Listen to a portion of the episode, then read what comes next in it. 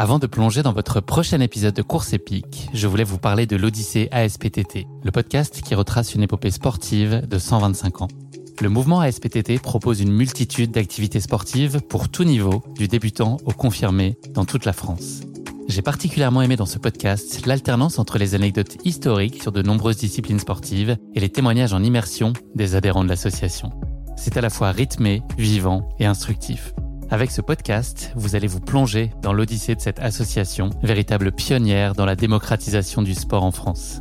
Et puis les quatre épisodes de l'odyssée ASPTT mettent en lumière ce qu'il y a de plus essentiel dans le sport selon moi. Les notions d'égalité, de solidarité, d'inclusion et d'accessibilité. Et dont la course à pied est d'ailleurs une très belle expression, vous êtes bien placé pour le savoir. Vous savez désormais ce qu'il vous reste à faire. Faites comme moi, courez découvrir les quatre épisodes de l'Odyssée ASPTT sur votre plateforme d'écoute favorite.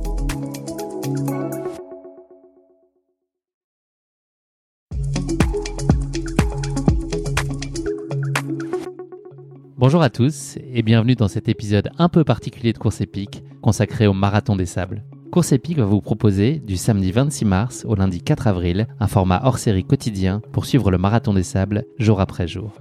J'aurai donc le plaisir d'être sur place pour couvrir la course depuis le Sahara et vous faire vivre à la façon d'un carnet de bord cette grande aventure de 250 km et 7 jours de course.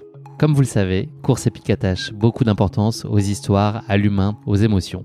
L'idée c'est donc de suivre ensemble non pas un compte-rendu de course à proprement parler, mais plutôt de vivre ce marathon des sables avec le point de vue de coureurs très différents et très complémentaires que je vais suivre étape après étape sur la course, mais aussi à la veille du départ et après l'arrivée.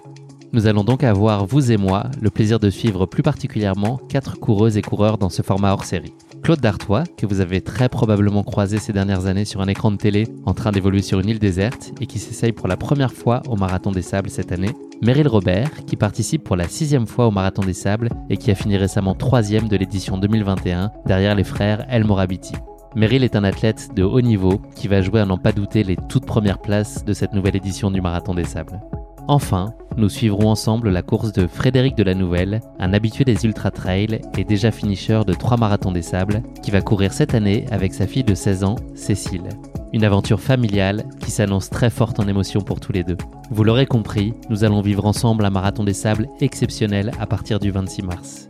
Place désormais à notre épisode qui vous donnera l'occasion de faire plus ample connaissance avec Claude et Meryl, avec qui j'ai eu le plaisir d'échanger à l'occasion de la conférence de presse du Marathon des Sables le 8 mars dernier, et Frédéric et Cécile, avec qui je me suis entretenu à distance quelques jours avant.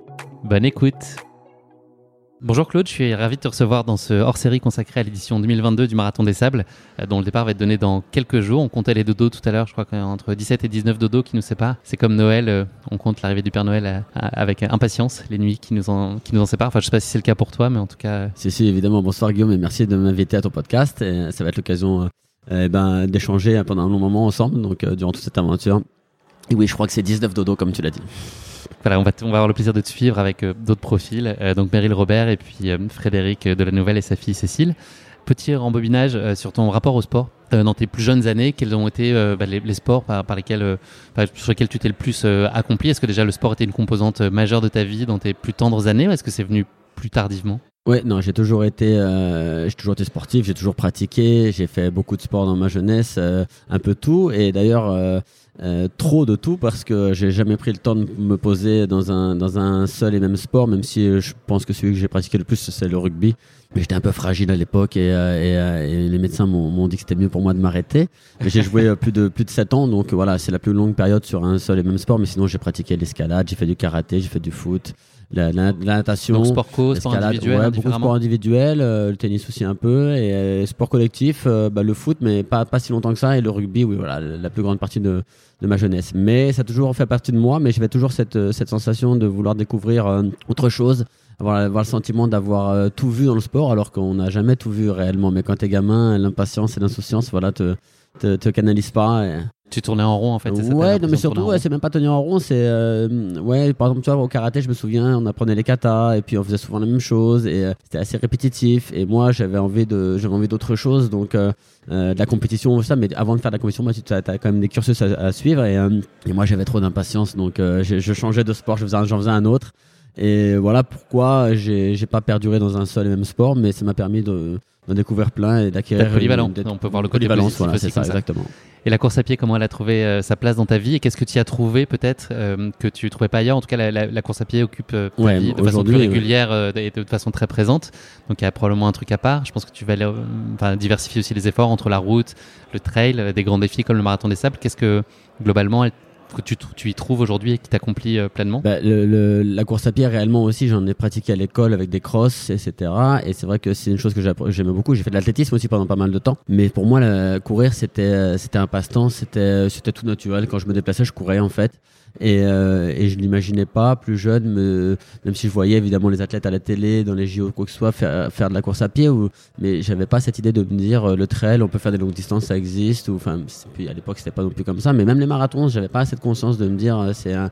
Pour moi, c'était pas un sport comme je l'entends, comme un, tennis ou quoi que ce soit. C'était plus de un la moyen passion de, pour de la course à pied. Ouais, presque. C'est venu beaucoup plus tard parce que à la sortie de mes aventures dans l'émission de télé que vous connaissez tous sur une île déserte, et eh ben j'ai j'ai trouvé ce goût de me dire j'ai envie de faire autre chose, j'ai envie de me dépasser, qu'est-ce que je pourrais faire? Je vais faire un 10 km, puis, puis après un 20, puis après un semi, puis après un marathon, et après c'est voilà de me dire toujours j'ai envie de faire plus.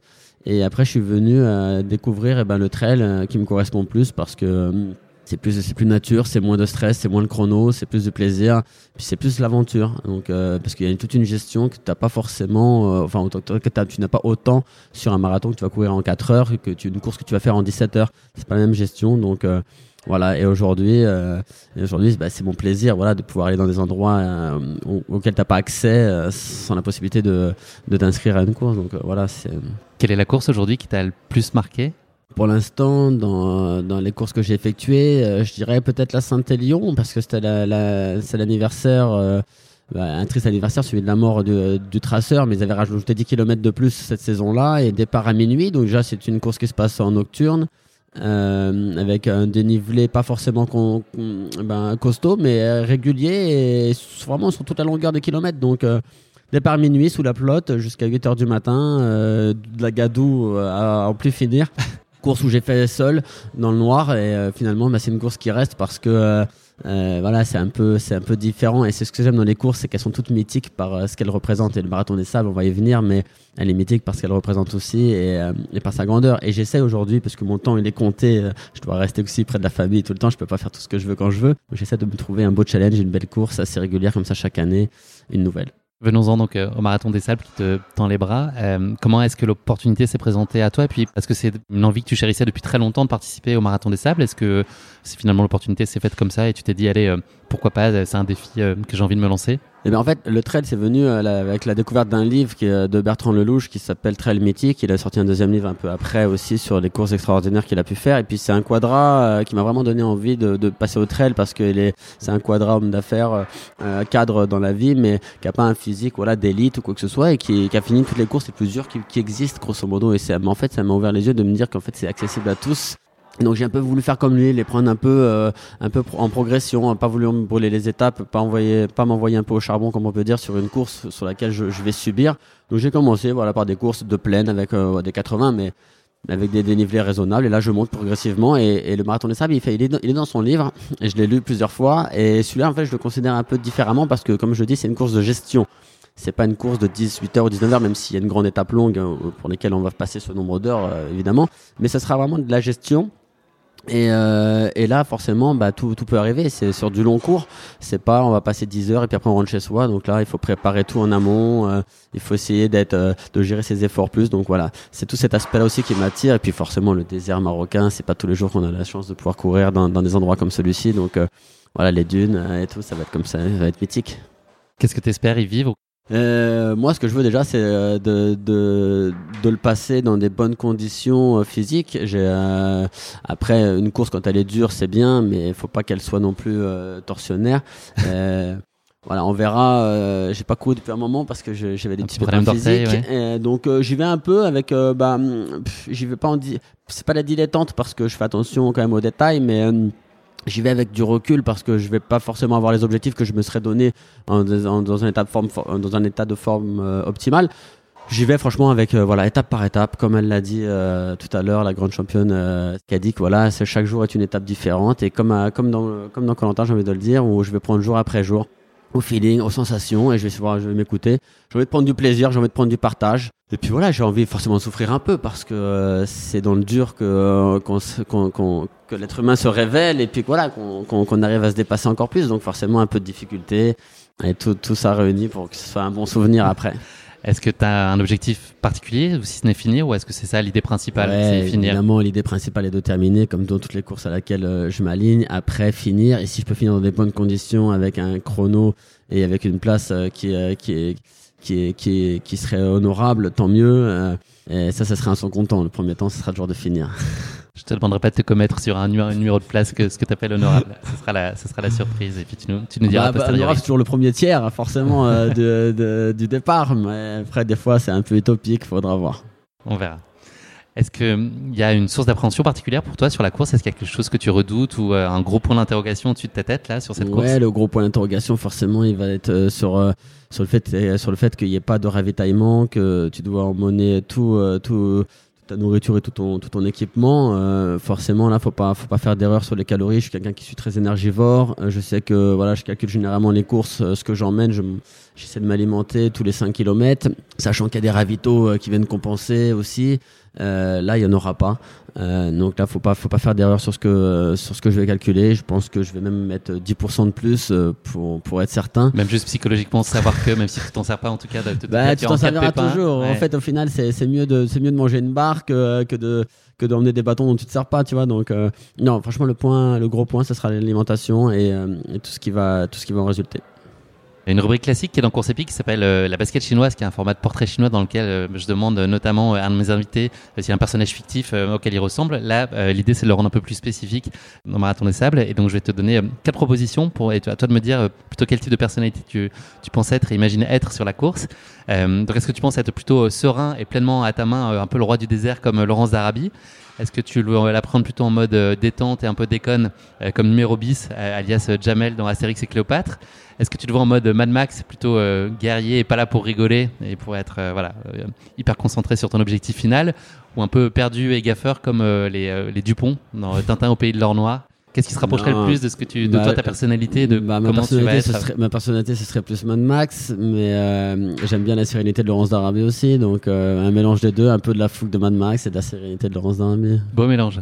Des idées de remake de films peut-être pour les studios hollywoodiens. Ils vont aller avoir du mal, je pense, à celui-là, vu les, vu, vu les costumes des uns et des autres. Mad Max font du ski.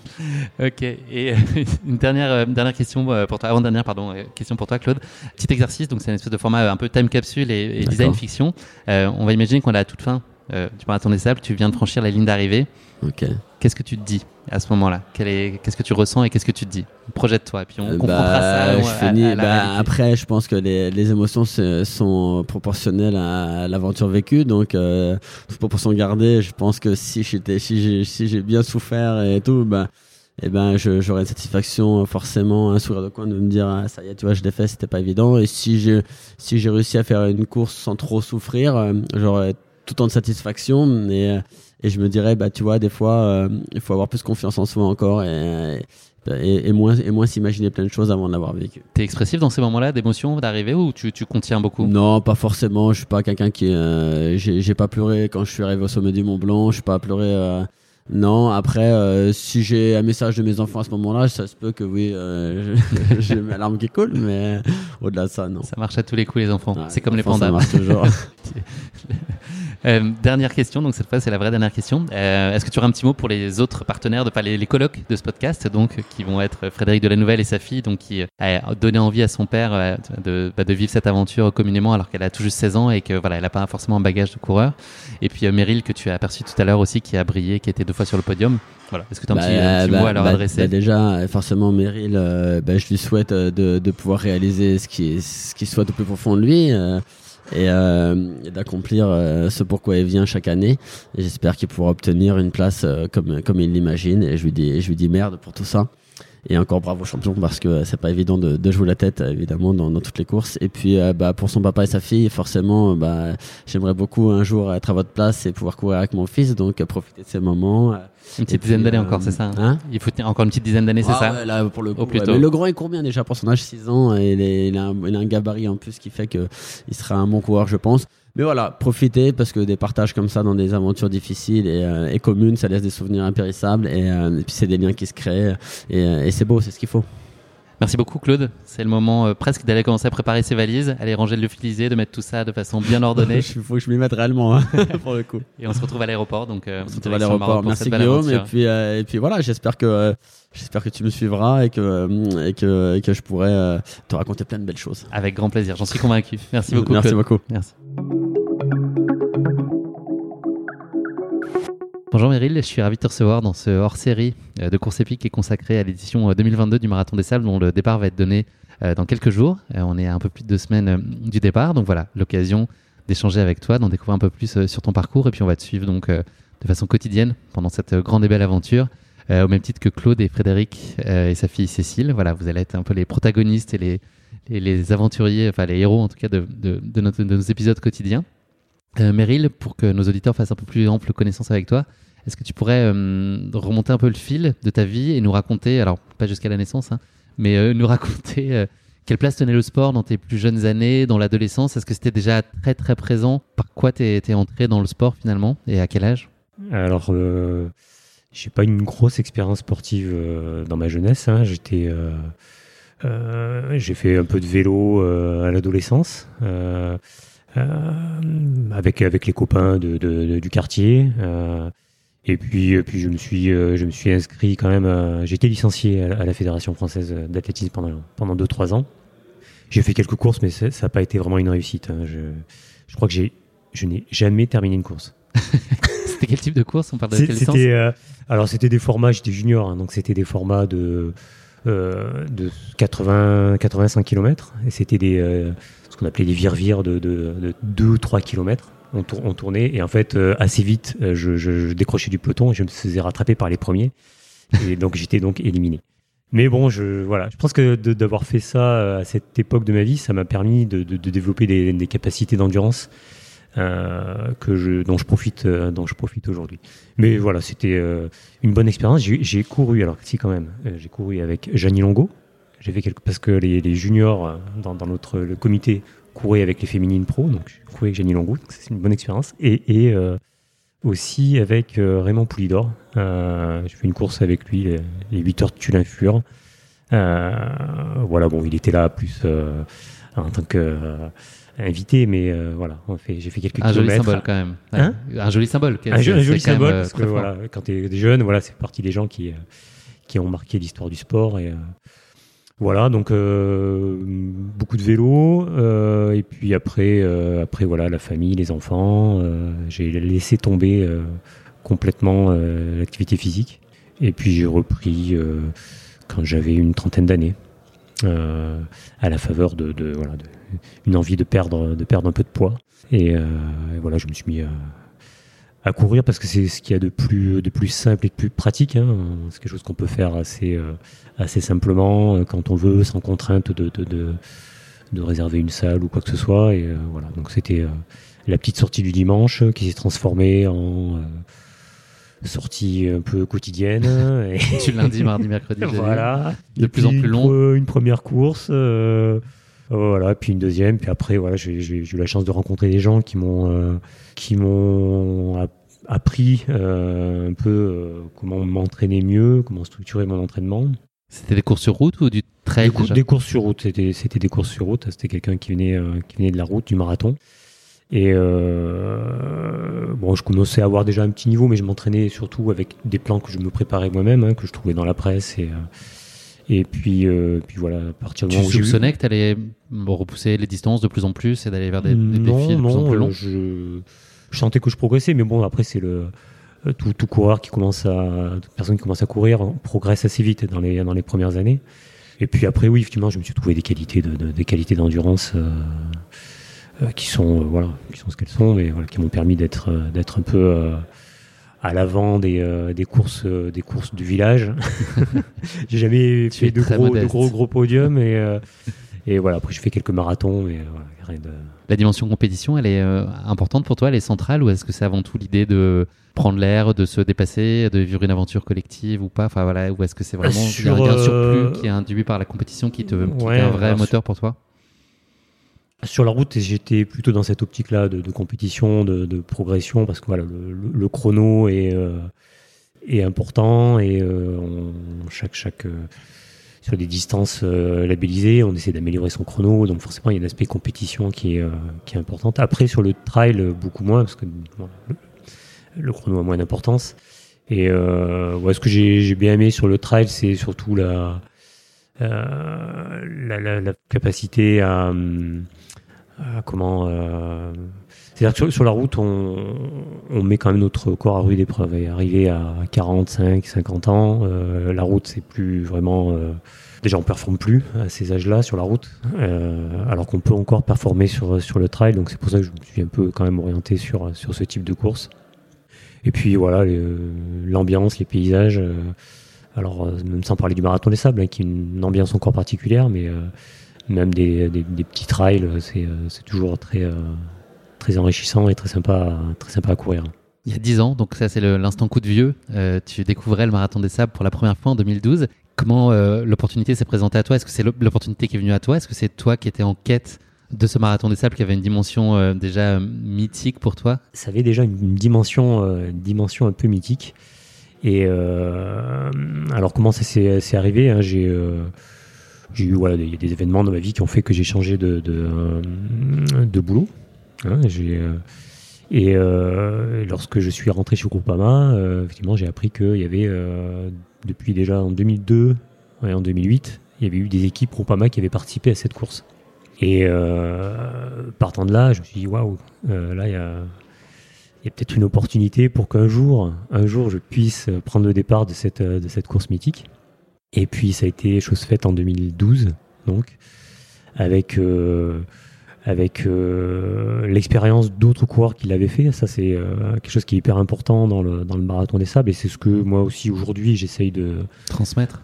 De transmettre, voilà, c'est euh, comment bien se préparer, comment bien vivre cette aventure, hein, parce que euh, on l'a vu l'année dernière, euh, il y a eu beaucoup d'abandons et, 50% quasiment, ouais. 50%, ce qui est très exceptionnel. 50%. Et quand on sait l'effort que c'est, les sacrifices que c'est de, s'entraîner pendant plusieurs, surtout qu'il y avait eu des reports, donc il y avait eu plusieurs, plusieurs phases d'entraînement et faire tout tomber à l'eau parce que voilà, on a pris une mauvaise taille de paire de chaussures ou on a mal préparé son sac, on s'est mal entraîné, c'est un peu dommage. Donc il y a cet aspect de transmission là qui, euh, était importante. Et donc j'en ai bénéficié moi en 2012 avec des collègues qui l'avaient déjà fait donc en 2008. Et voilà, ça a été, le, un peu le coup de cœur quoi, parce que c'est un format de course qui me convient particulièrement. Euh, je ne sais pas vraiment l'expliquer, hein, c'est euh, bon, peut-être la capacité à, à récupérer d'un jour sur l'autre, la chaleur, voilà. Mais en tout cas, c'est vraiment un format qui me, qui me convient que tu as bouclé euh, aux environs de la 30e place, 30e place pardon, euh, à cette, première euh, édition, 33e si je dis pas de bêtises, me semble-t-il, en 2012. En 2012, je vais faire 36. 36 ou 33, j'ai lu les deux. mais c'était déjà... et, et, et, Pour une première, c'est quand même... première, on avait fait un podium avec l'équipe Groupama, un premier podium. voilà, après je suis revenu en 2016. 2016. Euh, C'était une évidence pour toi tout de suite de te dire que tu reviendrais sur le marathon des sables? Oui, Oui, bah, je... Euh, c'était euh, une évidence. Je, savais qu'il y avait plein de choses. Il y a tellement de paramètres à gérer sur cette course que euh, des choses à optimiser, il y en a toujours. Et même encore, là, après ces cinq participations, j'ai encore des, des, choses à, à, arranger parce que je sais que voilà, j'ai fait quelques petites erreurs. il y a des choses à, des choses à optimiser. Et donc, euh, et donc voilà, il y a toujours moyen de, de, de, de, progresser. en 2016, euh, je sais pas, j'avais terminé dans les 14 ou 15, je sais plus. Euh, j'avais fait une partie du, de mon parcours avec Nathalie Mauclair. Mhm. Qui était déjà une star pour moi. Hein. Ouais, elle est 12e en 2016, Meryl. Comment? Tu étais 12e. 12e, ouais, bah, elle, devait, faire 11e ou elle, elle, a fini juste devant moi, je crois. elle revient d'ailleurs cette année. Et puis, euh, puis après 2000, 2018, euh, euh, là, ça a été un peu le, la grosse surprise. J'ai réussi à monter sur le podium. Ouais, Complètement inattendu. Enfin, avais fait ah des, entrepris des choses différentes. Complètement inattendu. complètement inattendu. ouais, j'avais l'expérience de, de, de, mes précédentes préparations. donc voilà, j'avais j'ai fait, euh, comment je suis entraîneur premier degré hors stade à la fédération. donc j'ai un, petit peu d'expérience de, sur comment structurer un plan d'entraînement. Et je me suis servi de ces bases pour construire mon plan d'entraînement à partir, à partir de 2018 là. Et c'est, je pense que c'est ce qui m'a aidé à, à performer sur cette, sur cette année-là. Et puis après, je suis revenu en 2019 avec l'équipe Terre d'Ave. là aussi une belle année. Euh, bon, moins performant que les années précédentes, mais voilà, euh, c'était quand même, j'arrivais à rester quand même dans, dans, le top 10. Et repodium il y a quelques mois. Et encore un podium il y a quelques mois, ouais, euh, sur cette édition mémorable. Tes motivations pour revenir, c'est pour revivre cette expérience humaine et essayer de faire mieux à chaque fois sportivement. C'est un peu ça les, les, les deux piliers. ou qu'est-ce qui te donne envie? Est-ce que tu es très enthousiasme à chaque fois pour d'autres raisons? Faire mieux à chaque fois, euh, c'est euh, compliqué quand même, parce que quand même, on, en a parlé tout à l'heure. Euh, les, deux, les deux frères El Morabiti sont quand même au-dessus du lot. Et puis, il y a d'autres Marocains qui, qui arrivent, qui, arrivent qui, qui étaient là l'année dernière, qui vont revenir et qui vont être aux avant-postes, hein, clairement. donc, c'est pas forcément pour ça que je reviens. Il y, y, a cet aspect un peu performance, bien sûr, hein, mais euh, là, cette année, c'est vraiment, je suis vraiment dans la, dans la transmission, euh, transmission avec euh, bon, l'équipe Groupama qui, qui, que j'accompagne avec huit coureurs là. Et puis j'ai aussi l'équipe de mon club d'athlètes, l'Union sportive 7 athlétisme. Je, je les cite. Hein. tu as bien raison. Avec les singuliers de 7. voilà, ils sont quatre cette année là qui, euh, je pense, ont eu aussi l'envie de, le faire parce qu'ils m'ont vu, euh, ils m'ont vu euh, le faire sur. Tu as dû insister beaucoup ou pas beaucoup? T'as pas eu à leur tordre le bras pour qu'ils Non, bah après ils se sont, ils se sont gérés leur leur, leur, projet. Hein. Je, je suis pas trop intervenu. Je les ai aidés sur la sur la sur la préparation. mais cette année, voilà, c'est plus plus dans cet aspect transmission. Et puis après, voilà, moi je, je la vie sur le bivouac, c'est quelque chose que je j'apprécie particulièrement, l'échange avec les autres coureurs, la déconnexion aussi pendant une semaine de ne plus avoir euh, euh, tous, ces, tous ces réseaux, là, qui, euh, tous ces mails qui, nous harcèlent toute la journée. là, c'est l'excuse pour poser le téléphone dans le sac. Non, il est trop lourd, je le prends pas. Et puis, on le rallume dix jours après. bon, il chauffe pendant, pendant quelques minutes, hein, de tout recevoir. les 4500 mails de boulot. mais, mais au moins, pendant une semaine, voilà, on est on revient voilà, sur des, des, euh, des, valeurs un peu, euh, euh, un peu primaires là, de, de, de, de besoins fondamentaux. Mmh. Voilà, manger, faire attention à soi, écouter les autres, s'entraider. Mmh. C'est hyper important sur le marathon les sables, l'entraide et la solidarité. Encore plus dans des périodes agitées comme on connaît en ce moment, ça fait rejaillir encore plus mmh. cette nécessité-là. En termes de préparation sur cette année, est-ce que tu as fait des choses différemment ou est-ce que c'est un marathon des sables que tu as préparé comme les autres? Est-ce que tu as apporté des, ajustements?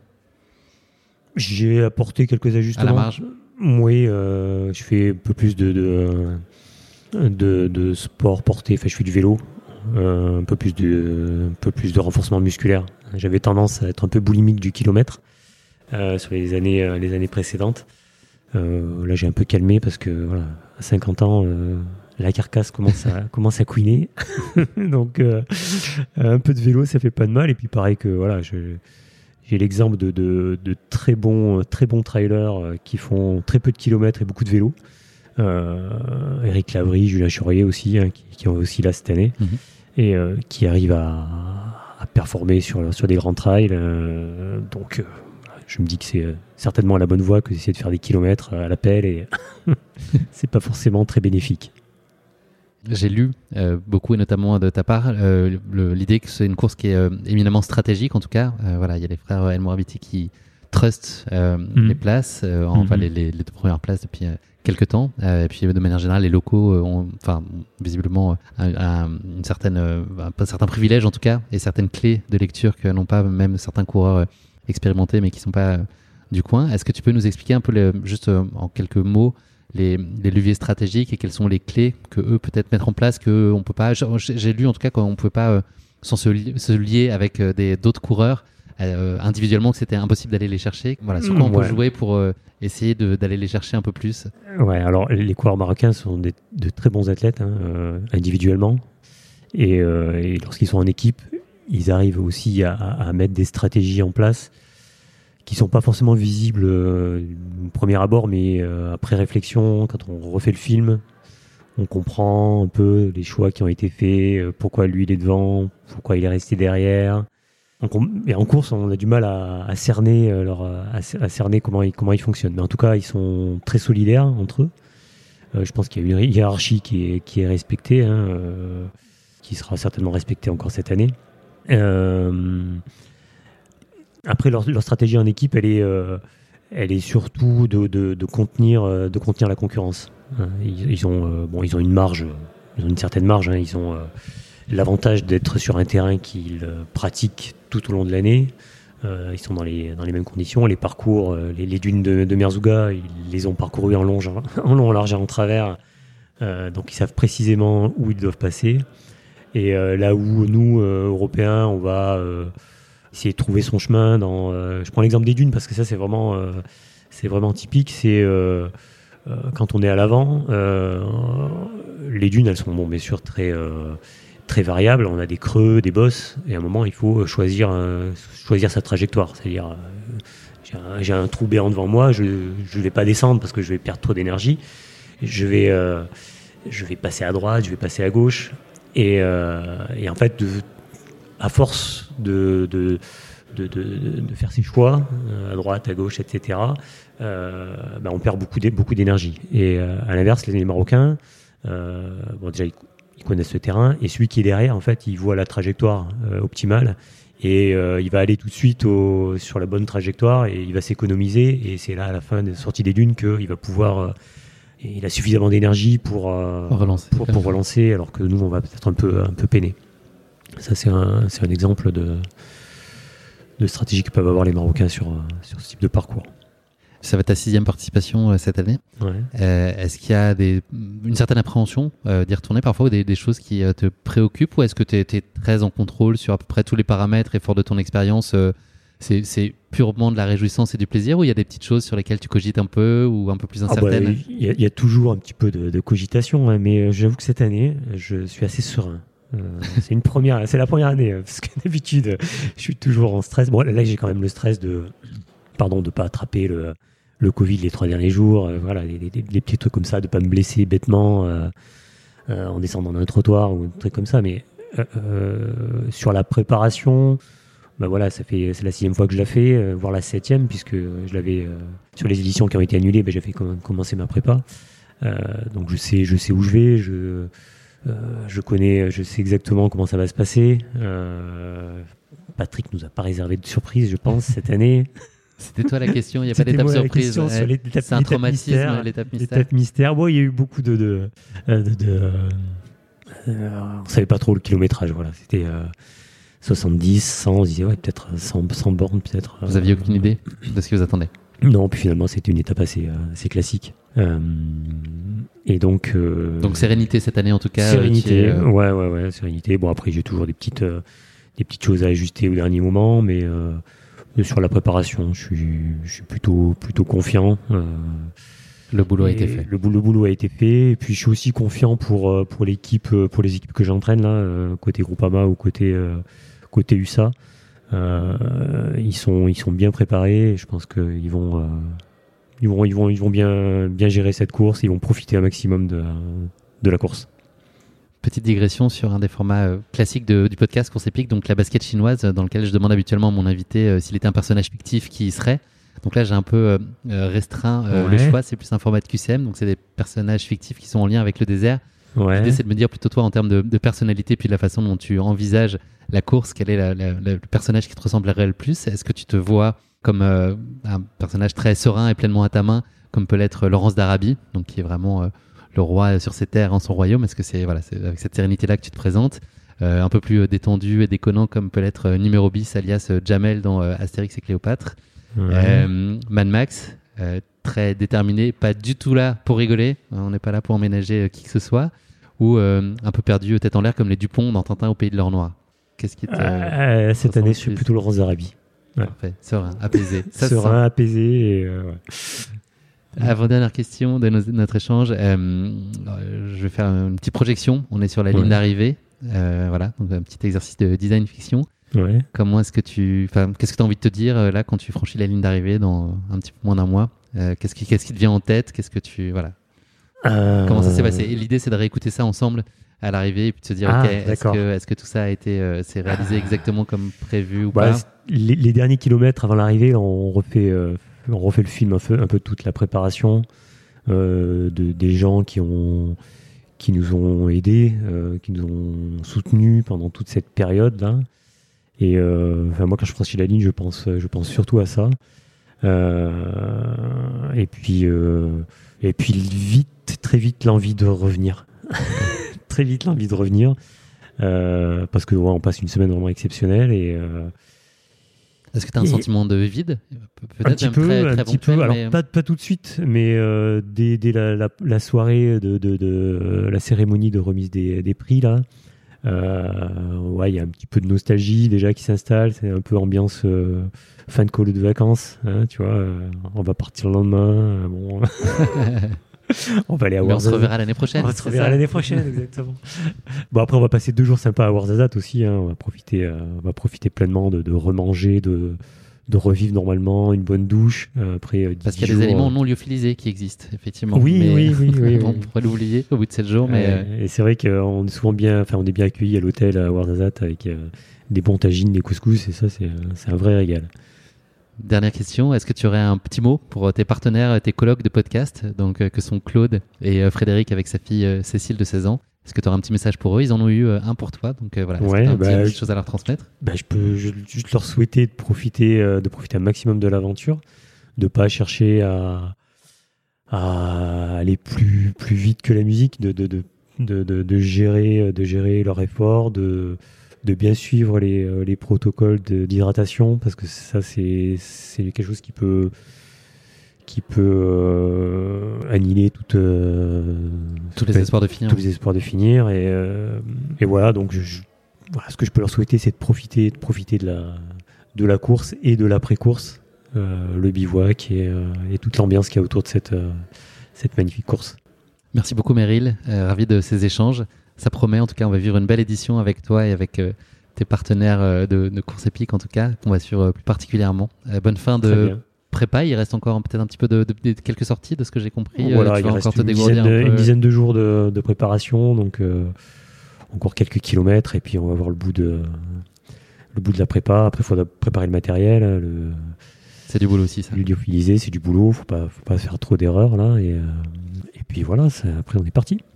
Rendez-vous à l'aéroport. Merci beaucoup Meryl. Exactement. Merci à, À toi. bientôt. À bientôt.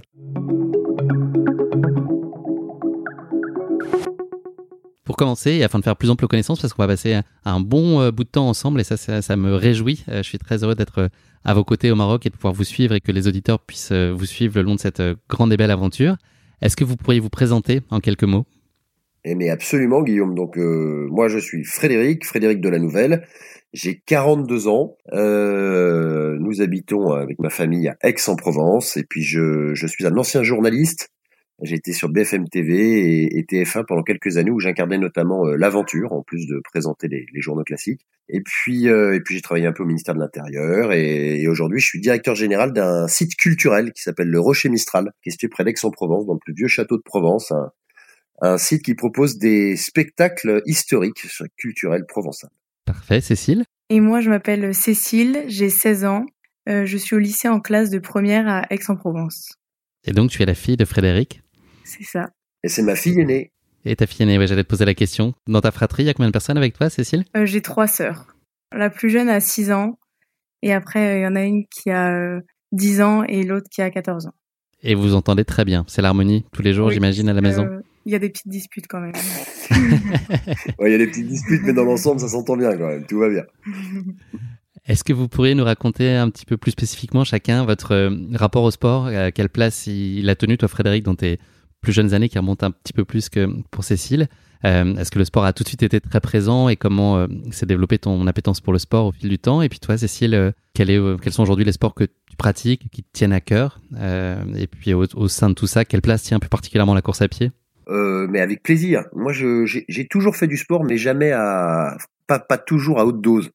J'ai fait beaucoup de rugby, notamment quand j'étais jeune, pendant une dizaine d'années. Et puis, euh, mais j'ai toujours aimé courir et j'ai vraiment découvert la course à pied et en particulier l'ultra trail à la Diagonale des Fous. En fait, j'ai été à la Réunion en famille À l'époque, il n'y avait pas Cécile. Euh, c'était avec mes parents et mes frères et sœurs, c'était en 2009. Et, euh, et en se baladant dans les fabuleux cirques de la Réunion, on a croisé des, des coureurs qui s'entraînaient pour la Diagonale des Fous, dont je ne connaissais absolument pas l'existence à l'époque. Et, et, quand on m'a expliqué qu'il y avait 170 km à faire avec 10 000 mètres de dénivelé positif euh, en one shot, je me suis dit que c'était un défi absolument génial. J'ai toujours aimé les défis en manche. Hein. Et voilà, donc c'était en 2009 et, et donc je, je, me suis préparé pendant 14 mois et j'ai fait la Diagonale des Fous en 2010. Et, avec succès? Et avec succès, ouais. J'ai terminé en 52h40, c'était une aventure extraordinaire. J'arrive entre 800 et 900 e je sais plus, là, sur les 2500. Donc, euh, j'étais en plus assez content, même si on n'y va pas tellement pour son classement. Et euh, depuis, euh, ça ne m'a plus quitté. C'est-à-dire que j'ai eu l'occasion d'incarner euh, un certain nombre d'ultra trails à travers le monde, euh, sur BFM TV notamment, où j'étais journaliste. Et, et, et j'ai embrassé l'aventure à l'occasion de cette expérience-là. Donc c'est vraiment le point de départ de, de, à la fois de l'ultra trail, mais de ta passion et ton intérêt pour l'aventure. Tout est né euh, sur les sentiers de la Ça a été un peu ma traversée de l'Atlantique à la rame à moi, quoi. Et, et, ça a été extraordinaire. Je suis passé par tous les états, euh, et puis et puis bah, psychologique bien sûr, physique, mais même quand on fait une course comme ça à la Réunion, on est confronté euh, sur l'ensemble de la course au jour, à la nuit, au chaud, au froid, euh, à l'humidité, au sec. Il y a des moments où on sait plus où on habite, et puis il y a des moments où ça va bien, c'est l'euphorie. Il y a des moments où on a faim, il y a des moments où on a mangé trop de pâté au ravito. Euh, il y a des moments où on parle avec des gens, il y a des moments où on est tout seul. C'était une expérience extraordinaire. Vraiment, j'étais touché mes limites. Et, et, ça m'a donné envie de d'en de, de, faire plus, de vivre d'autres moments comme ça. Et c'est à partir de cette expérience-là que j'ai eu la chance de pouvoir partager mes aventures. Parce que travaillant à la télé, ça avait interpellé à l'époque BFM TV. Et donc c'est notamment pour ça que j'ai fait euh, six mois plus tard le, le, mon premier marathon des sables où on faisait un sujet par jour. C'était très sympa. Qu'est-ce que tu as eu envie d'aller chercher? Euh, C'était quoi le, le, défi d'après? Enfin, ou là, là, en tout cas, la, motivation qui te permettait de te projeter sur les, les, les courses suivantes? Est-ce que c'était euh, l'idée d'aller dans des endroits que tu connaissais pas, l'idée de vivre ça euh, collectivement, l'idée de pousser un peu plus loin le kilométrage, euh, changer de contexte Non, il y a l'idée de, se surpasser, vraiment, d'aller faire toujours plus de kilomètres. Ça, moi, ça m'éclate bien. Il y a l'idée de le faire dans des paysages ahurissants. Il faut, il faut de la nature, il faut vraiment de la belle nature. Et puis, euh, puis il y a l'idée de partager, tu vois. Tout ce qu'on fait là aujourd'hui, on le fait. Enfin, j'essaye de le faire en, en tant que possible, euh, en ayant les moyens de faire profiter à ceux qui ne sont pas avec nous et qui se lèvent le matin et qui vont au travail, euh, ben, de leur faire profiter un peu de du, du, du désert ou ou de l'île de la Réunion ou des canyons mexicains. Tu vois, quand j'ai traversé le désert d'Atacama, moi, à, à, à, pied, en solitaire, c'était 1000 kilomètres. Euh, et ben, on a fait ça avec BFM TV. C'était un vrai bonheur de savoir que même si t'es seul dans le désert, le matin, il y a des, il y a des types, euh, avant de prendre le périphérique, qui, qui s'offrent, euh, tu vois, une minute trente de désert d'Atacama et de dépassement de soi. Et moi, je trouve ça absolument génial. Partager l'évasion. Et je mesure ma chance de pouvoir faire ça. Ouais. Petite question quand même. Est-ce que tu es sûr que Cécile n'était pas là en 2009 je, je, je ah si, si, si. depuis tout à l'heure. D'accord, ok. Cécile était née en 2009, mais elle faisait pas Elle n'était pas présente. Cécile est née en, en 2005. C'est bien ce qui me semblait.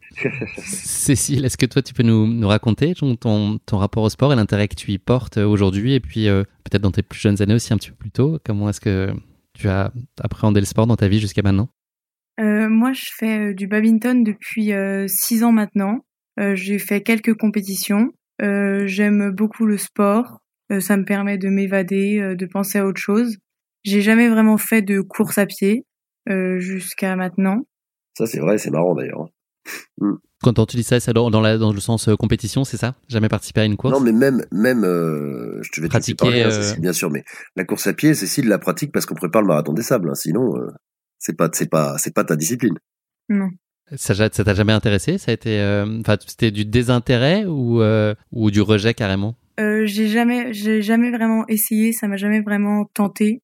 Et euh, quand j'ai essayé, quand euh, papa m'a emmené courir pour la première fois, j'ai bien aimé. Mais moi, je vais te dire, je vais te dire, Guillaume, ce qui, à mon avis, anime Cécile, et elle va me dire si je me trompe ou pas. Mais Cécile aime le défi et l'aventure. Ça, c'est un point commun que j'ai avec ma fille. Et on a déjà eu l'occasion de partager euh, deux, trois aventures sympas, moins extrêmes que le marathon des sables. Mais par exemple, on a été voir la mer à vélo dans la journée en, en tandem. tandem. Euh, parce que Cécile m'avait demandé si euh, c'était possible. On habitait en région parisienne à l'époque. Et donc, on était parti le matin à 5 heures du mat sur notre tandem et on avait pédalé, on avait dîné à Deauville. Joli. Et t'avais bien encaissé, t'avais apprécié ce, ce moment-là euh Oui, c'est T'es un... dur à l'effort, comme on dit? Euh, C'est un très très bon souvenir euh, partagé avec mon père. J'avais adoré. Mais elle était défoncée à l'arrivée. c'est la première fois, on s'est fait un petit resto. C'est la première fois que Cécile m'a demandé euh, avant le dessert d'aller se coucher. Et comment tu as, toi, vécu, Cécile, les précédentes participations de ton papa, donc de Frédéric, euh, au Marathon des Sables? Est-ce que tu suivais ça un peu de loin? Est-ce que tu, il y avait une part d'admiration euh, de ta part quand tu, tu, le voyais vivre ça? Est-ce que tu comprenais, tu mesurais un peu euh, l'ampleur? Bah, On parle du Marathon des Sables, il y a eu beaucoup d'autres expériences que Frédéric a vécues, mais est-ce que c'était, ça t'a toujours intrigué et intéressé? Oui, ça, quand il l'a fait, ça m'a donné envie en voyant les photos, etc. ça m'a intéressé et il m'a toujours dit tu m'emmènerais un jour à mes 16 ans. Euh, et euh, il a tenu sa promesse. Bah, pas encore, mais on est en passe de le faire. Mm. Qui a suggéré en premier cette idée? Elle s'est vraiment venue de toi, Cécile, ou euh, comment ça s'est construit? Ou c'est vraiment conjoint comme, comme envie? Bah, C'est plutôt papa qui m'a qui m'a parlé de ce projet. Et après, bah moi, ça. Il t'a fallu une demi-seconde pour dire oui Oui. Parce que oui, effectivement, le marathon des sables, c'est l'âge limite, c'est ça, à partir de 16 ans? Ouais, c'est l'âge limite. Cécile est une grosse travailleuse, elle, elle est très, euh, très consciencieuse à l'école. Et donc, elle avait quand même ce souci de se dire, parce que c'est pas les vacances scolaires pendant ce temps-là. Donc, elle avait ce souci de se dire, euh, comment je vais faire, euh, voilà. Mais c'est vrai que le marathon des sables l'a pas, l'attire assez pour qu'elle arrive à rater 10 jours de cours. Ça, je me dis que c'est plutôt un bon signe. Est-ce que tu peux nous parler, Frédéric, des précédentes éditions auxquelles tu as pris part? Qu'est-ce que tu en as retenu, aimé? Qu'est-ce qui te donne envie euh, de te représenter? Là, on comprend euh, tout à fait cette année que oh, le challenge, on est dans un registre euh, très nouveau et, c'est le fait de vivre ça avec ta fille est au cœur de, ce projet, évidemment. qu'est-ce qui t'a à chaque fois mené là-bas et qu'est-ce que tu en as ramené? Écoute, moi j'ai eu la chance de le faire les deux premières fois dans le cadre professionnel, parce que les deux premières fois je l'ai fait pour le partager sur BFM TV. C'était 2011 et 2013, si je ne m'abuse. Euh, et donc c'était un peu particulier parce que la toute première fois, je, on montait un sujet par jour. Donc quand j'arrivais moi au bivouac, moi j'étais évidemment en autosuffisance alimentaire comme n'importe quel concurrent. J'avais un caméraman qui lui vivait côté organisation, donc il ne me parlait pas euh, des des barbecues et autres euh, succulents repas qui se partageaient entre le soir. Euh, mais quand j'arrivais, il fallait qu'on monte un sujet, donc il y avait deux heures de boulot en plus, quoi, avec ce qu'on avait tourné pendant la journée, parce qu'il fallait aussi que je pense aux séquences pour le truc. Donc c'était un marathon sable, c'était une super expérience, mais c'était très éprouvant parce que quand les autres arrivaient, ils allaient se faire leur lyophilisé et se coucher. Moi, j'avais deux heures de boulot et j'étais toujours le dernier à arriver dans la tente euh, dans la nuit. Donc c'était, mais c'était génial. Pas hein. évident. C'était génial, mais c'était pas évident du tout.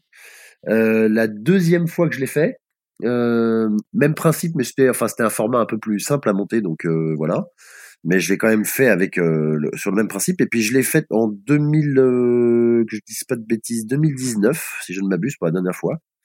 Et là, euh, je l'ai fait en concurrent classique. Et encore une fois, c'était une super expérience. Je l'ai fait avec quelques potes et je l'ai savouré autrement. Voilà, j'ai savouré autrement. Euh, je, je m'étais, je savais pas si j'allais le refaire parce que trois marathons des sables, on connaît bien la course. Et puis c'est vrai que le fait de se dire que je peux le faire avec Cécile, là, ça motive absolument. Et donc, euh, je suis vraiment très, très, très heureux de pouvoir l'emmener là. C'est un vrai défi pour moi de, de l'emmener chercher la médaille. Qu'est-ce que vous venez chercher donc au-delà de la médaille euh, ensemble, enfin et chacun? Toi, Cécile, qu'est-ce que tu imagines y vivre et qu'est-ce que tu as envie d'y vivre en fait? Qu'est-ce qui te donne envie d'aller là-bas?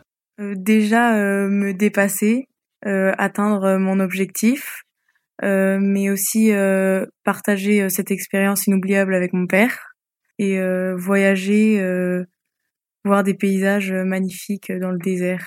Tu connais le désert? Euh, Non, j'ai jamais été. Ça serait une première pour moi aussi, figure-toi. Ah, c'est vrai, t'as jamais été non plus? Non, non, non, grande première. Ah, tu vas voir, je, je m'attends à vivre un, grand moment. On m'a parlé du ciel. On m'a expliqué que le ciel, on le voyait comme, comme jamais dans d'autres circonstances. Ouais, ouais, c'est vrai, parce qu'il n'y a pas de pollution lumineuse. La nuit, hein, j'entends, pardon. Magnifique. Ouais, absolument. Non, mais euh, et moi, euh, qu'est-ce qui me qu'est-ce qui me pousse à le faire? Ben, Évidemment, partager ça avec ma fille, c'est ça donne euh, un côté exceptionnel parce que si tu veux, personnellement, j'ai découvert à 30 ans, en faisant ma première diagonale des fous, qu'on pouvait faire des trucs dingues dans la vie, qu'on pouvait faire des trucs qui sont qui sont qui sont originaux, insoupçonnables. tu vois, insoupçonnables, ouais, qu'on avait des que, que les limites quand même pouvaient se repousser vraiment très très loin, qu'on pouvait vivre des expériences d'une force incroyable et, et faire de sa vie une aventure incroyable.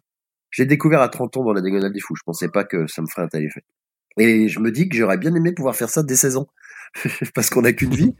Et donc, je suis ravi de pouvoir emmener Cécile euh, dans cette aventure. Alors, elle va peut-être pas accrocher comme moi, hein, mais, euh, mais, mais j'espère qu'elle, va, qu'elle va bien aimer, et que ça va être quelque, je suis sûr en tout cas que ce sera quelque chose d'inoubliable pour elle et que dans les moments de souffrance, euh, parce qu'il y en aura, ça va être du défi et que et, que à l'arrivée, euh, ce sera un merveilleux souvenir et que ce sera de toute façon très formateur et que c'est un vrai apprentissage. Voilà sur les valeurs de la vie, du dépassement de soi, euh, sur voilà sur l'idée qu'on peut on peut faire des choses géniales dans la vie. Au-delà de cette aventure humaine qui va bien évidemment profondément vous marquer et vous faire vivre quelque chose de grand, est-ce qu'il y a l'objectif sportif euh, et le seul, c'est d'arriver ensemble euh, au bout de la dernière étape, c'est ça Ou est-ce qu'il y a d'autres choses? Oui, l'objectif, c'est vraiment d'arriver tous les deux, ensemble. Euh, enfin, sauf, si tu me dis, Cécile, que tu veux que je te laisse gérer tes étapes toute seule. tu me ralentis, papa. On s'est promis de pas se lâcher et de et de tout faire ensemble et que papa m'accompagne jusqu'à la ligne d'arrivée. Bah, c'est-à-dire qu'il faut se donner tous les moyens pour que ce soit un succès l'idée, bah, le, le, sport peut, le, sport peut entraîner l'échec, mais puis l'échec permet aussi d'avancer. Mais l'idée, c'est que Cécile revienne avec sa médaille en, ayant vécu la course avec moi du début à la fin et que, et que ce soit aussi une façon de, bah, de gagner en confiance en soi, euh, de, de, de, voir qu'on est capable de faire des choses euh, merveilleuses. Alors, euh, j'imagine qu'il va y avoir des moments compliqués parce que moi, elle m'impressionne en entraînement, mais elle t'en parlera après. On fait des belles sorties, on en a fait une l'autre jour de plus de 50 km, c'est passé tout seul pas tout seul. On va à un rythme raisonnable, hein, mais je veux dire, c'est quand même des grosses journées. On avait fait 1500 mètres de dénivelé positif euh, avec nos sacs. Bon, ça s'est bien passé.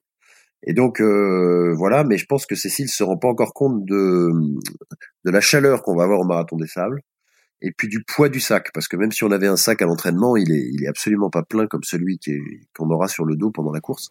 Qui va faire quoi? Une, Autour d'une dizaine de kilos, un peu plus, un peu moins? Bah celui de Cécile sera plus léger. 8-9 kilos. Ouais, c'est ça. Et le tien euh... Le mien, je le sais parce que comme j'ai fait d'autres marathons des sables, le mien il est lourd, il est plus lourd que les autres concurrents parce que j'adore bouffer moi.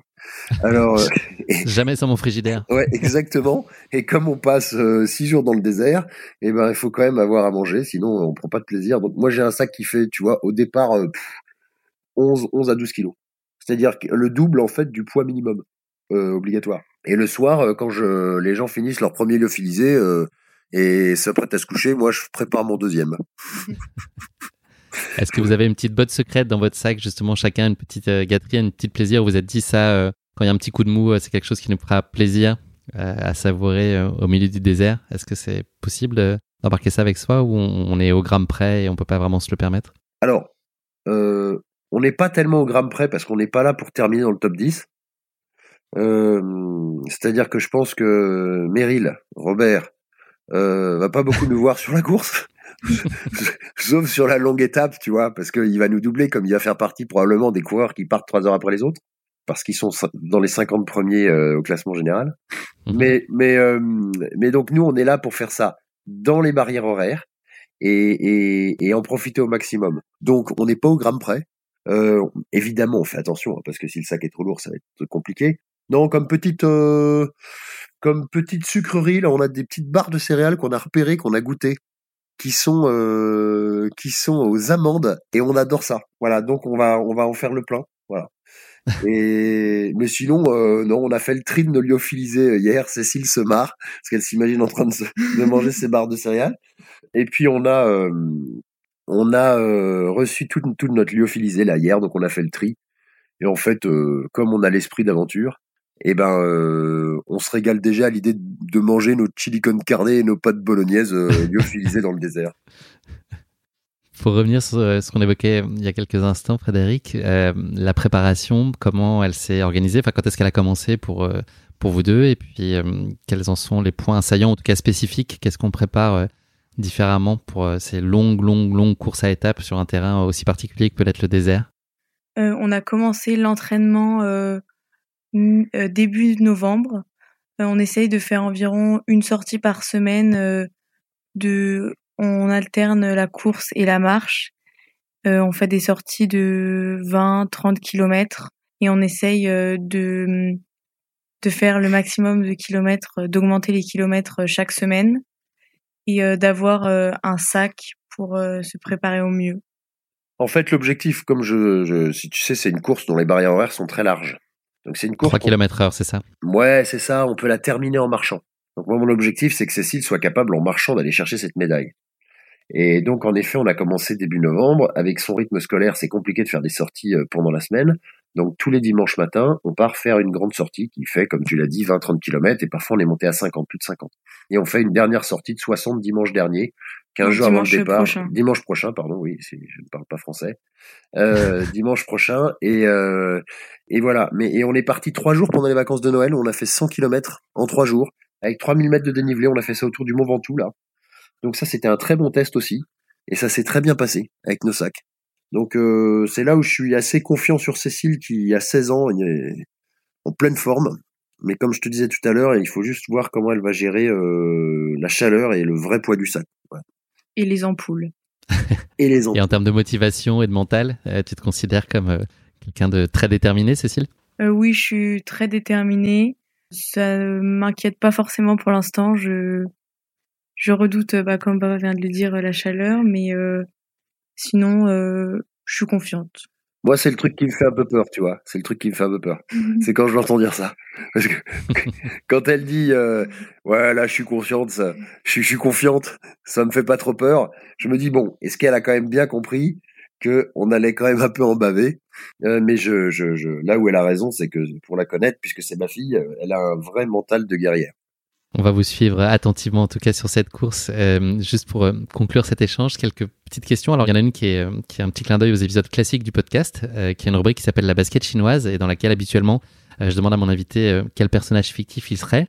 Là, j'ai fait l'occasion, pour l'occasion une petite variante avec cette fois des personnages ou des personnalités qui sont marquantes et qui ont un lien avec le désert. donc, vous allez me répondre. C'est un petit format de QCM à me dire qui vous seriez dans ce contexte du marathon des sables, quel type de, de personnalité vous ressemble le plus? Donc, est-ce que vous seriez euh, plutôt euh, serein et pleinement à votre main euh, dans le désert comme le serait Laurence d'Arabie? Est-ce que plutôt, c'est plutôt une, vous l'appréhendez de façon détendue et un peu roi de la déconne comme les numéros bis, alias Jamel dans le film Astérix et Cléopâtre? Est-ce que vous êtes en mode Mad Max, pas là pour rigoler et, et plutôt guerrier ou un peu peut-être perdu et tête en l'air comme peuvent l'être les Dupont dans Tintin au pays de l'or noir qui euh, ingèrent tout genre de choses, de produits en se trompant et qui ça, ça, leur fait pousser les cheveux ou qui se lancent dans la poursuite de leurs propres traces de jeep dans le désert. Quel serait le type de personnalité qui vous ressemble le plus? Euh, bah, Je pense qu'on serait entre euh, Laurence d'Arabie et Jamel. Un peu mélange. Jamel d'Arabie. Ouais, ouais. Ah. je crois qu'elle a raison, mais euh, moi je rajouterais, euh, je rajouterais un peu de Mad Max quand même. Parce que parce qu'il y a un côté euh, grain de folie aussi là-dedans. C'est-à-dire que c'est sûr que dans ces courses, euh, il y a l'extase du désert. Et c'est vrai qu'on contemple, c'est magnifique. Et j'ai j'ai déjà hâte de montrer à Cécile le coucher de soleil euh, le soir de la longue étape, quand on sera dans le désert en train de marcher. Et en même temps, c'est vrai qu'on rigole quand même comme des fous sur ce genre de sur ce genre d'épreuve, notamment sur le bivouac avec des gens qu'on connaissait pas trois jours avant. Et ça, je trouve ça hyper drôle. Et puis, et puis, c'est une course de fou. C'est-à-dire que les gens qui se sont fixés ce, cet objectif, pour beaucoup, eh ben, ils, ont un grain de folie. Donc, euh, un savant euh, mélange de tout ça. On laisse les Dupont euh, à l'écart. Ouais, un mélange des, des trois autres. Laisse, ouais, exactement. Euh, un petit format hybride qui sera un mélange entre une time capsule et puis un peu de design fiction. Euh, on, je vais demander à chacun de vous euh, d'imaginer ce qui vous viendrait en tête au moment où vous franchissiez la ligne d'arrivée et je vais le consigner dans cette petite time capsule course épique et je vous proposerai de la réécouter une fois la ligne d'arrivée franchie. Qu'est-ce que vous imaginez que vous pourriez vous dire au moment où vous franchissez la ligne? Alors, Cécile me demande de commencer. Je pense qu'elle a besoin de réfléchir un peu. euh, écoute. Euh, on imagine que tout s'est bien passé, évidemment. Hein, vous franchissez la ligne ouais, ensemble. On finit. Écoute, euh, normalement, si je suis fidèle à moi-même, normalement, je dois pleurer un peu. Euh, mais cette fois-ci, je pleurerai pas parce que je l'ai fini, parce que c'est un défi que j'ai déjà pour ma part relevé, mais je pleurerai parce que j'ai emmené ma fille au bout et qu'on aura euh, très probablement vécu une expérience extraordinaire ensemble avec plein de moments de doute et, plein de moments de, rire et de joie. Euh, et donc je pense que ce sera la fin, si tout se passe comme prévu, d'une aventure humaine et familiale extraordinaire. Et donc je me vois bien verser ma larme, faire un gros câlin à ma fille et qui j'espère euh, sera fière d'elle. Cécile? Euh, bah moi, euh, moi aussi je vois qu'on se prenne dans les bras, qu'on se félicite euh, et qu'on soit fiers de nous. On l'a fait ensemble. Voilà, exactement. J'avais des images mentales, en tout cas, je vous voyais en train euh, de, de, de vivre ce moment-là. J'imagine que vous ouais, aussi. Ouais, vous moi, c'est le, tu vois, c'est le moment que je m'imagine le plus quand on s'entraîne. Enfin d'ailleurs, c'est quand je préparais la diagonale des fous pour moi tout seul, c'est le moment que j'imaginais le plus, c'était le passage de la ligne d'arrivée. Hein. C'est vrai que c'est l'aboutissement, euh, c'est le succès. Et donc là, quand on s'entraîne, c'est le moment que je visualise le plus aussi. C'est le moment où on passe tous les deux la ligne, on se donne dans la main et où on est euh, trop content. et vous vous dites, ça y est, vivement la prochaine, en rempile. Eh ben ça, c'est toute la question, tu vois. Ça, je serais curieux de savoir. On en reparlera aussi après la course. Comment Cécile réagira à cette expérience? Parce que qu'elle l'apprécie, j'ai peu de doute sur le fait que ce sera le cas. Mais est-ce que euh, elle me dira euh, quelques jours après, papa, il faut qu'on se trouve un nouveau défi ou pas? Ça, on verra. Papa, je retourne au badminton, laisse-moi tranquille avec tes défis. Dernière question de notre échange pour euh, cet épisode introductif. Euh, est-ce que vous auriez un petit mot pour vos colocataires de podcast, donc à savoir Meryl, Robert et Claude? Est-ce qu'il y a un, petit mot que vous auriez envie de leur partager avec eux? Oh bah on est d'abord on est très content de partager ce podcast avec eux parce qu'on les connaît tous les deux indirectement. Alors Meryl se souvient peut-être pas de moi, mais j'étais dans la dans la même équipe que lui. On était un groupe euh, d'une quarantaine il y a deux trois ans quand j'ai fait le marathon des sables. Euh, et il était dans la tente à côté de moi. Donc je, je, je, le voyais arriver le soir et enfin je le voyais pas arriver le soir, pardon, c'est lui qui me voyait arriver le soir. mais euh, mais j'étais impressionné, je, je, suis impressionné par les capacités de ces, ces gars-là, moi et enfin les, les filles aussi d'ailleurs parce qu'elles sont incroyables, toutes, toutes, ceux et celles qui arrivent à, à courir ce marathon des sables, moi ça me fascine. Et euh, donc, euh, qu'est-ce que j'ai envie de leur dire? Bah, euh, d'abord bon courage parce que ils sont. Meryl, il, est, il a, il a un objectif de, j'imagine, hein, mais je veux pas parler pour lui, mais de classement que nous on n'a pas. Il est là pour performer, c'est un vrai athlète. Donc je lui souhaite le meilleur marathon des sables. Et Claude, ça nous amuse beaucoup parce que on l'a vu dans Colanta comme tous les Français. Et donc, et donc, il me semble d'ailleurs qu'il est en attente 99. J'ai vu ça. T'as déjà repéré Ouais. Et donc euh, voilà, c'est, c'est, écoute, on sera ravi de le croiser et j'espère que pour lui ce sera une une belle aventure aussi puisque tu me dis que c'est son premier. Mais c'est un type qui a quand même pas mal l'habitude de l'aventure, donc euh, qui va sûrement arriver à s'adapter euh, sans, sans grande difficulté.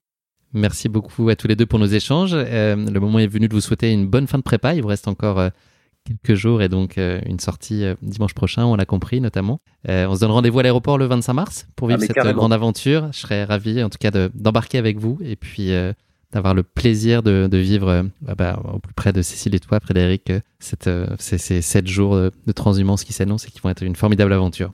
Écoute, merci Guillaume. Nous aussi, on compte les jours pour tout te dire. On compte vraiment les jours. C'est comme le Père Noël, on compte les dodos. Ah non, mais vraiment, hein. ouais, ça va être long là. Il faudra un petit calendrier de l'avant, marathon des sables. Suggestion pour l'année prochaine. Ouais, mais pas, avec des chocolats, sinon tu, tu finis pas la première étape. avec du lyophilisé pour se mettre dans le bain déjà. voilà. Merci à tous les deux, à très bientôt. Merci, Merci Guillaume. Salut. Merci à tous de nous avoir suivis. J'espère que cet épisode vous a plu. Pour ne manquer aucun épisode, n'oubliez pas de vous abonner sur les différentes plateformes de streaming. Et si le cœur vous en dit, n'hésitez pas à mettre le maximum d'étoiles sur iTunes ou sur Spotify, cela aidera Course Épique à se faire connaître plus largement encore. Merci et à très bientôt pour notre prochain épisode de Course Épique. Mom deserves the best, and there's no better place to shop for Mother's Day than Whole Foods Market. They're your destination for unbeatable savings, from premium gifts to show-stopping flowers and irresistible desserts. Start by saving 33% with Prime on all body care and candles. Then get a 15-stem bunch of tulips for just $9.99 each with Prime. Round out Mom's menu with festive rosé, irresistible berry chantilly cake, and more special treats. Come celebrate Mother's Day at Whole Foods Market.